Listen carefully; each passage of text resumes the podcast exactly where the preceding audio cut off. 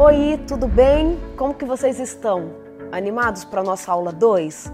Como foi a primeira aula para você? Te colocou para pensar, de repente sair aí do que você acreditava sobre a raiva?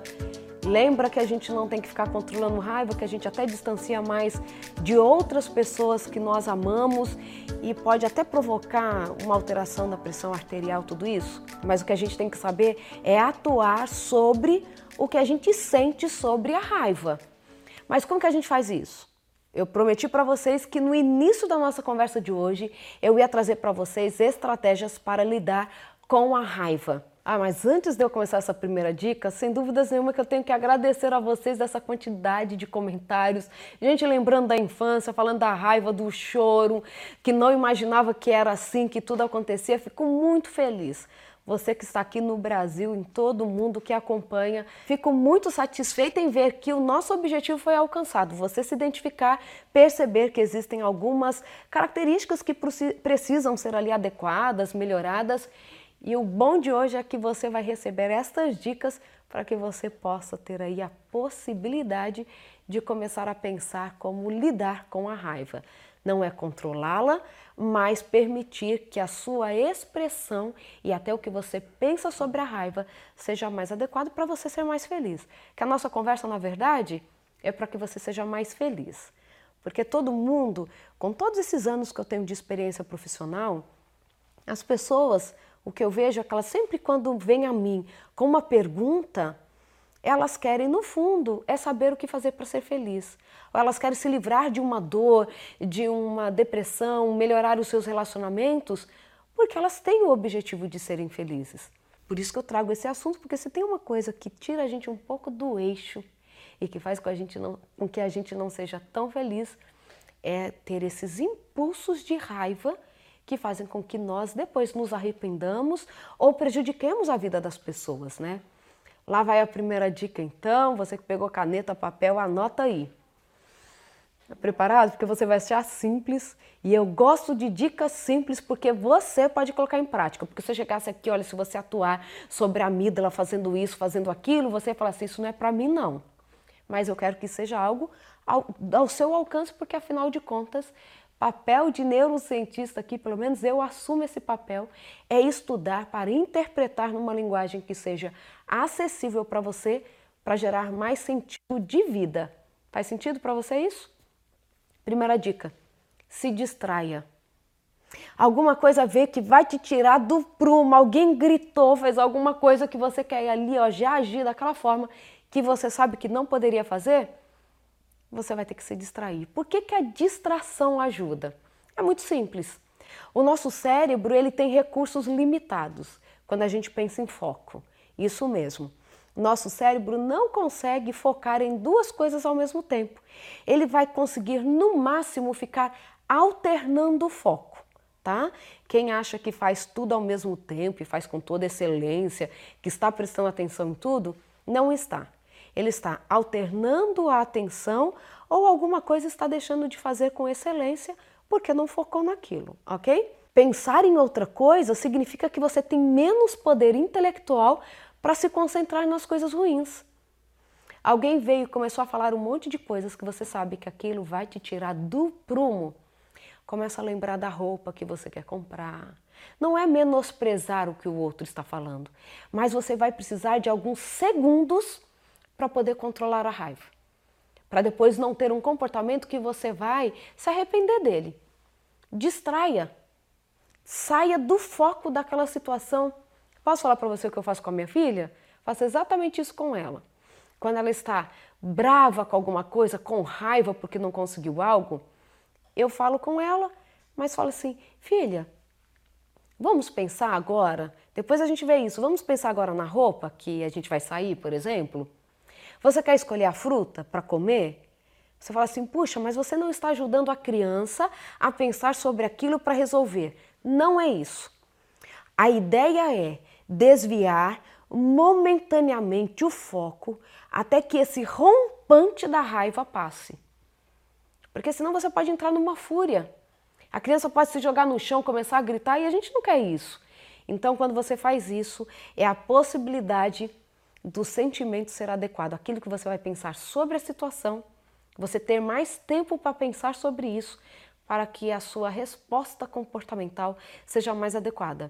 Então, o que as pesquisas sugerem é que, pelo fato de tanto as tarefas cognitivas quanto reações emocionais, por exemplo, do medo, utilizarem os mesmos recursos mentais que são limitados, ou seja, os recursos usados para executar as tarefas cognitivas, por exemplo, lembrar de um endereço, focar numa outra tarefa, não estão mais disponíveis para os processos emocionais.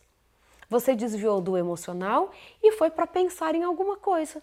E nesse sentido, as pessoas podem se livrar dos sentimentos indesejáveis ao se engajarem em alguma atividade cognitiva, como por exemplo, não precisa ter nada a ver com o que você está fazendo, tá?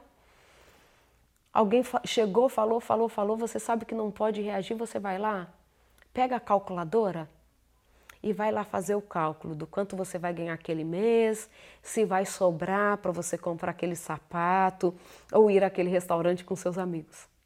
Você desvia do estímulo emocional e você vai para uma atividade cognitiva que pode até jogar um jogo.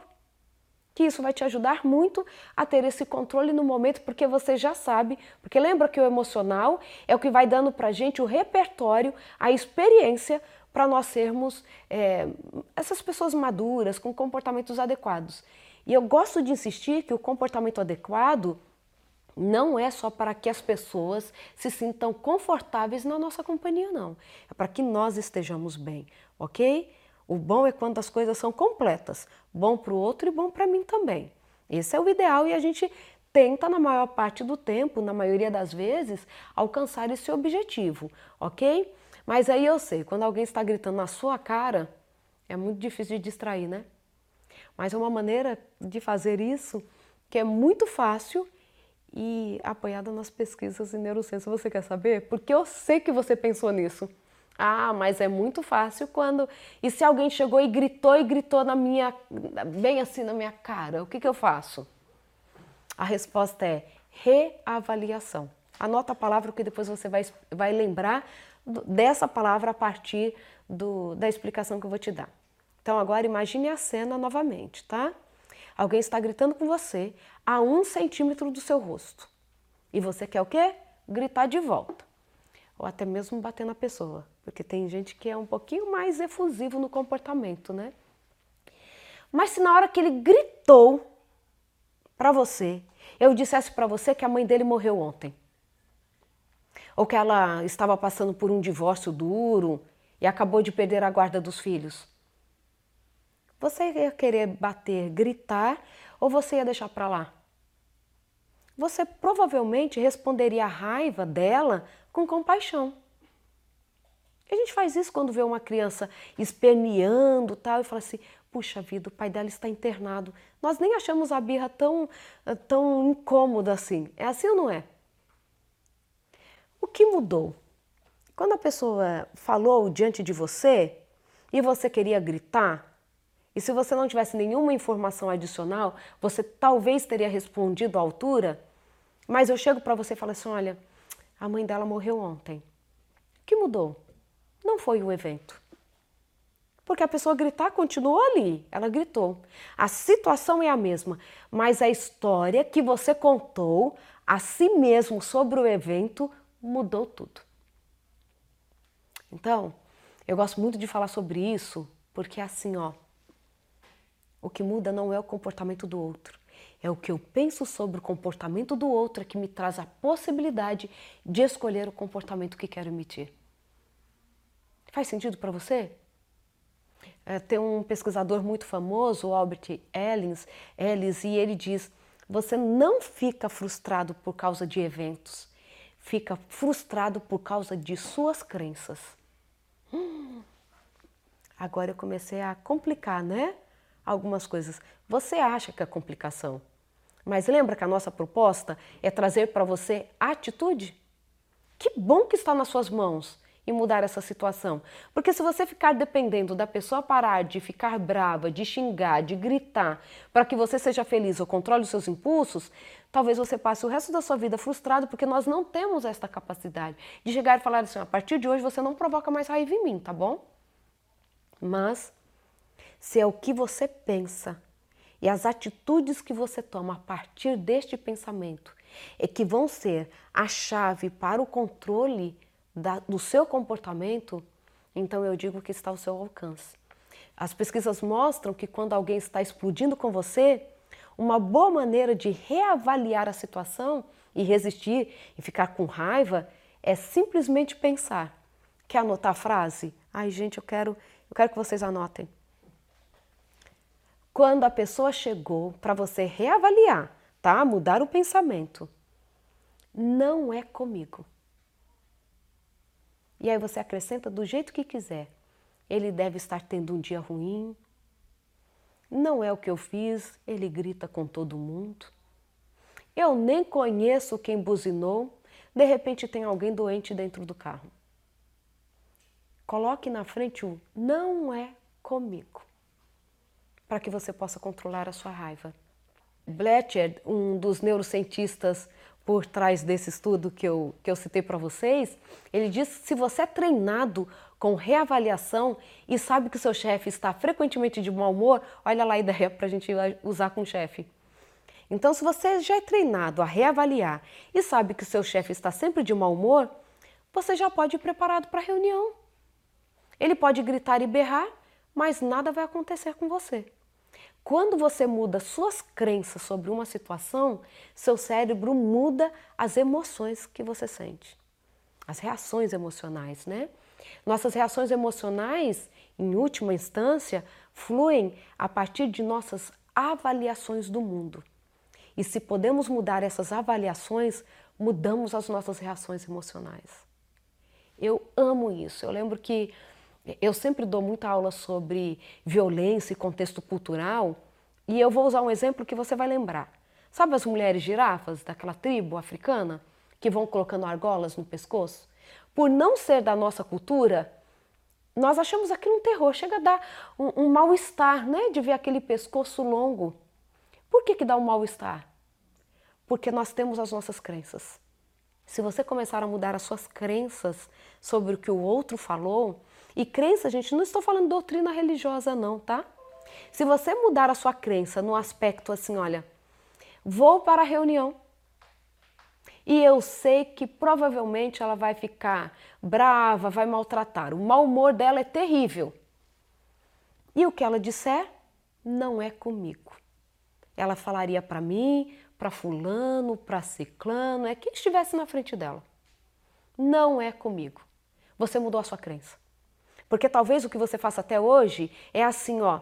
Ah, gritou, eu vou gritar mesmo. Quem ela acha que com quem ela está falando? Ah, eu devo fazer alguma coisa errada mesmo, porque toda vez é comigo. Olha, se ela gritar hoje, a gente tem que mudar a forma de pensar e começar a colocar isso em prática.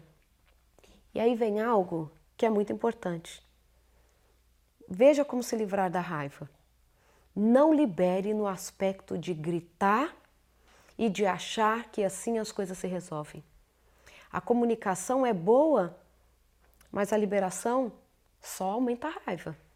Se você for no tom, só vai aumentar a sua raiva. Algo que poderia passar em segundos pode durar minutos e dependendo horas, a ponto que muitas vezes nós vemos que a pessoa sai e volta e faz alguma coisa muito grave contra aquela pessoa. Inclusive chegam a cometer homicídio. Por quê? Porque ela falou, falou, falou, aumentou a raiva e ela não controlou. Por isso que a gente fala da distração. Tire a sua mente daquele foco. Reavalie. A, a reavaliação geralmente é a melhor opção. Pense consigo mesmo. Não é comigo? Ela deve estar tendo um dia ruim. Ou mais um dia ruim, mais um ano ruim, que seja.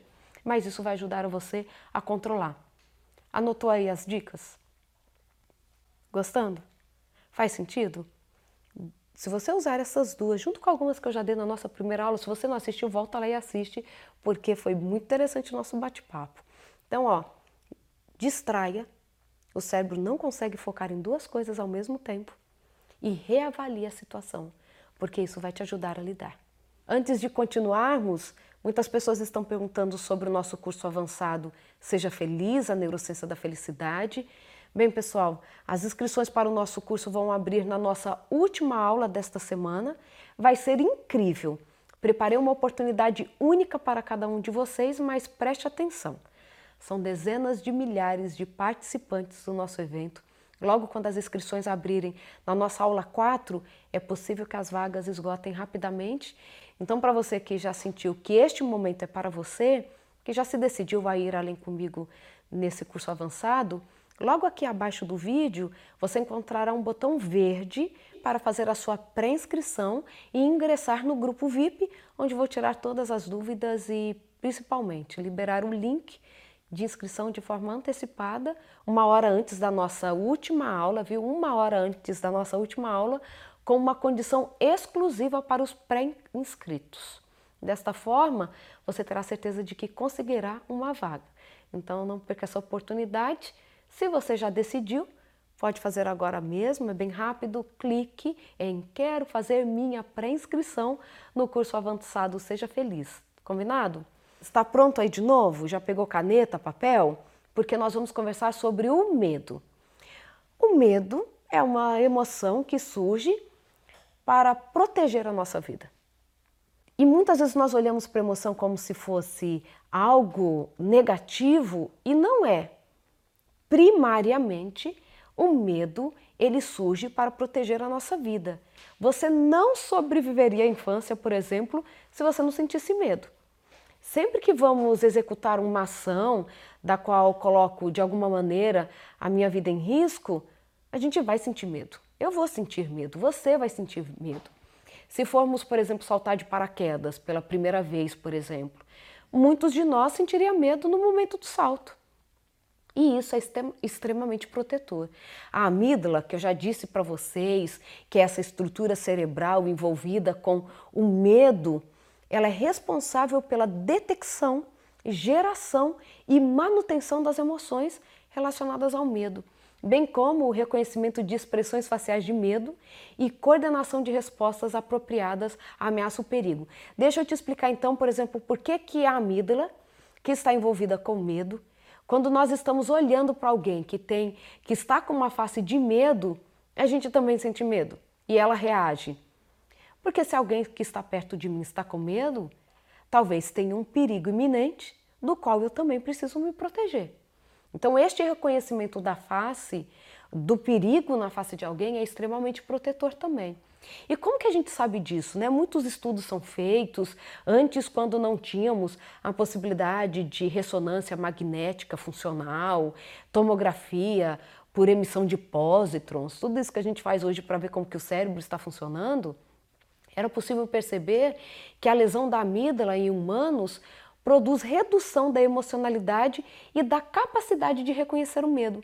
Então, até quando eu estava em laboratório trabalhando com pesquisas básicas em ratos, se nós lesávamos, por exemplo, a amígdala, ele deixava de ter medo do gato. Do contrário, ia lá, cheirava o rato, tentava fazer amizade porque ele perdia essa, esse senso do perigo, ele perdia a capacidade, a gente fala de, da, da validação, da, da percepção de uma situação do medo. Já por outro lado, a estimulação da amígdala, ela pode levar a um estado de vigilância ou atenção aumentada. É como se a pessoa estivesse o tempo todo tendo que prestar atenção porque um perigo iminente está ali, ó. Isso é iminente, a qualquer momento pode acontecer. E aí a pessoa pode ter uma a, a sensação ou comportamento de ansiedade e medo elevados quando ela tem uma superestimulação da amígdala. É tanto que esta é uma aula que eu trago para vocês do nosso curso avançado Seja Feliz, a Neurociência da Felicidade, porque, por exemplo, o abuso sexual pode aumentar a ativação da amígdala, deixando essa pessoa então mais ansiosa, com mais medo, mais como não dá tempo de falar tudo isso, esse é um conteúdo que está lá no nosso curso, tá? Então, a atividade da amígdala, ela parece ser específica para o medo e pouco presente em estados como tristeza, raiva, felicidade, no aspecto de ser aquela quem está mais envolvida mesmo. E alguns investigadores descrevem a função da amígdala como de um detector de ameaças inespecífico. Não é assim, ah, porque é um cachorro e eu vou sair correndo, não. Lembra na nossa primeira aula? Alguém que chegou e te assustou. A amígdala também vai reagir. Não precisa ela ter o reconhecimento exatamente do que é para que ela possa reagir com medo, porque ela tem a função de nos manter íntegros, de nos manter vivos. Então, a função principal do medo é proteger. Porém, ao mesmo tempo que ele te protege, ele também te bloqueia, impede de realizações. Muitas vezes o medo pode te prejudicar por impedir de fazer algo. É normal uma pessoa sentir medo de altura e precisamos ter. Isso vai proteger de uma possível queda, por exemplo. A gente não sai para andar na é, pendurar na janela de um, de um apartamento do 23º andar para ver o que acontece. Por exemplo, um empreendedor que possui várias empresas possui medo de comprar uma nova empresa. Então, nesse caso, o medo surge por falta de informações, talvez. O medo condicionado ou aprendido é causado pela maioria dos estímulos que se tornam avisos de que situações ameaçadoras podem acontecer novamente. Por exemplo, você no trânsito, infelizmente isso já aconteceu com alguns de vocês que estão nos assistindo, eh, estão acompanhando essa aula, né? E ali ele estava passando por uma certa avenida com o carro e foi assaltado. Então ele pode desenvolver um medo de passar por aquela avenida novamente porque traz a ele a, a percepção de que pode acontecer algo ruim de novo. Então nós vamos criando esse repertório do medo. O ruim é quando este medo ele se torna exacerbado, tornando-nos incapazes de levar uma vida normal, satisfatória. Agora existem medos que assim nós nem sabíamos que um dia eles existiriam, mas já podemos, por exemplo, falar de um medo e aí, se você tem esse medo, tenta escrever essa palavra, tá bom? E diga assim: eu tenho nomofobia, que é o medo de ficar sem o celular. Alguém tem medo de ficar sem o celular? E quando perde o celular, fica extremamente apavorado? É tão interessante que a gente vê estudos que mostram que, para muitos de nós, e vai ser mais evidente nos nativos digitais, que o celular tem uma representação no cérebro do tanto que você usa, tudo você precisa dele, ele é o seu despertador, a sua agenda, sua reunião, que ele passa a fazer parte do seu corpo, é como se fosse um membro mesmo. É como se você, quando você fica longe do celular, é como se você tivesse perdido um membro do corpo. E é por isso que dá esse desespero e essa procura. Mas aqueles que não que têm essa esse vínculo, né, já vici, que já está viciado no celular, que desenvolveu uma dependência dele, que pode levar a uma a uma alteração no comportamento que nos deixa muito preocupados. É um termo em japonês que, que a gente denominou esse comportamento que se chama Hokikomori. E o Hokikomori é o afastamento social severo. Já viu adolescente que tem esse comportamento, né? Até muitos adultos. Então é, uma, é um, um medo de ficar sem o celular e também pode gerar esta alteração comportamental, que é esse afastamento social severo. Então, alterações nas mesmas redes neuronais de viciados podem acontecer nessas pessoas que se tornam dependentes do celular e que têm até medo de ficar sem ele. Claro que a gente não sabe o que vem primeiro, tá?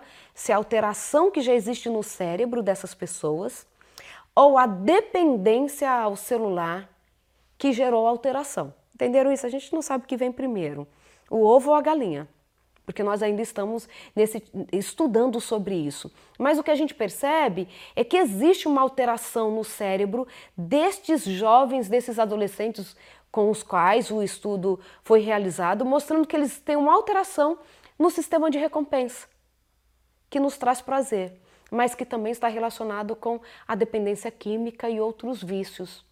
Então, como a gente não sabe se o que vem primeiro, se é a alteração, que seria genética, ou o vício que causa alteração, o conselho que os estudiosos da área nos dão é que se você tem alguém na sua família que é dependente, que tem um vício, seja ele qual for, ao álcool, a, a outro tipo de drogas ou a sexo, seja o que for, você está no grupo de risco de se tornar um dependente do celular. E agora me diz, quem de nós que não tem um, um parente que é dependente de alguma coisa? Quem de nós? Então, todos nós podemos ser do grupo de risco, por isso que nós falamos que nós temos que controlar este impulso de ter o celular o tempo todo. Claro que nós precisamos dele, mas quando você não fica sem porque esqueceu em casa, como você fica? Como se fosse mesmo com uma fissura? Eu preciso, eu preciso, eu preciso, só fica pensando nisso e o seu dia fica perturbado, conturbado? Se fica, então você precisa começar a prestar atenção, tá? Centenas de estudos, inclusive, mostram a relação entre o uso do celular e a depressão e a ansiedade, tá bom? Eu preciso te dar mais essa informação. Uma a cada quatro crianças e jovens são dependentes do celular, o que aumenta a ansiedade, a depressão e diminui a qualidade do sono. E parece que os filtros para celular aí não funcionam tão bem para proteger os hormônios do sono. Então, por isso que a gente tem que olhar e tem que cuidar disso. Por quê? O medo é protetor. Mas a dica que eu te dou hoje, o medo tem te incapacitado de fazer as coisas? De talvez falar em público quando é necessário e as pessoas que são da sua confiança te disseram assim: você fala super bem, a última palestra, a última reunião, você saiu assim de uma forma incrível. Então você precisa ter a coragem de saber que você dá conta se o seu medo está sendo incapacitante, você precisa repensar isso. Sabe por quê? Porque o medo, quando nós não controlamos, quando é aquele medo que não é só protetor para manutenção da vida, ele pode nos levar a inclusive desenvolver ansiedade e depressão, por conta dos níveis de estresse que ficam elevados. E estamos num contexto social onde o estresse é uma das principais causas de morte de jovens adultos. Muitos que nós estamos achando que, puxa, depressão, teve um AVC, isso tudo pode ser consequência do estresse. E eu quero falar um pouquinho de estresse com vocês, mas eu quero deixar um exercício para vocês, porque se eu for parar aqui, esperar você completar o teste e voltar a falar, não vai dar tempo de fazermos tudo isso, tá bom? Então eu vou dar uma tarefa para você nesse final da aula, que é preencher esse teste, esse inventário de estresse LIP que você, como terapeuta, psicoterapeuta, pode usar também na clínica, tá? Mas você também pode preenchê-lo, porque a gente vai colocar o resultado depois para você. Vamos conversar sobre isso, tá bom? Então, o medo, quando não, não colocado como algo só para me dar um alerta de um perigo, para me chamar a atenção de que eu preciso talvez mudar a rota, mudar a estratégia para preservar-me, preservar a vida mesmo, a saúde, eu preciso começar a ter comportamentos para mudar isso. E o estresse, ele pode vir em decorrência desse medo que não foi controlado. Por isso que eu quero que você preencha esse inventário para a gente poder conversar sobre ele na nossa próxima aula. Combinado? Então, olha, nosso combinado na aula de amanhã Vamos fazer juntos esse inventário. Você vai fazer e eu vou dando para você a resposta, tá bom? Por isso que nós vamos parar aqui para você ter esses minutinhos para poder preencher. É super simples, já está aqui no link, só baixar, você preenche. Pode ir olhando e preenchendo no celular mesmo, porque eu só preciso de números e você vai entender isso. Quero que você deixe os comentários sobre como foi fazer o teste, o que você está achando das nossas aulas. E só lembrando, ingressando no grupo VIP, você sabe que você vai ter ali a possibilidade de garantir antecipadamente a sua vaga neste curso avançado que foi preparado especialmente para você que tem a atitude de querer ter uma vida mais feliz para você, para a sua família, para os seus pacientes, para a sua equipe lá na empresa também, tá bom? Então preencham. Espero vocês na nossa aula de amanhã. Vamos conversar sobre estresse, tristeza e alegria para fecharmos as quatro emoções que são extremamente importantes para que a gente possa ter uma vida mais feliz. Espero vocês, hein?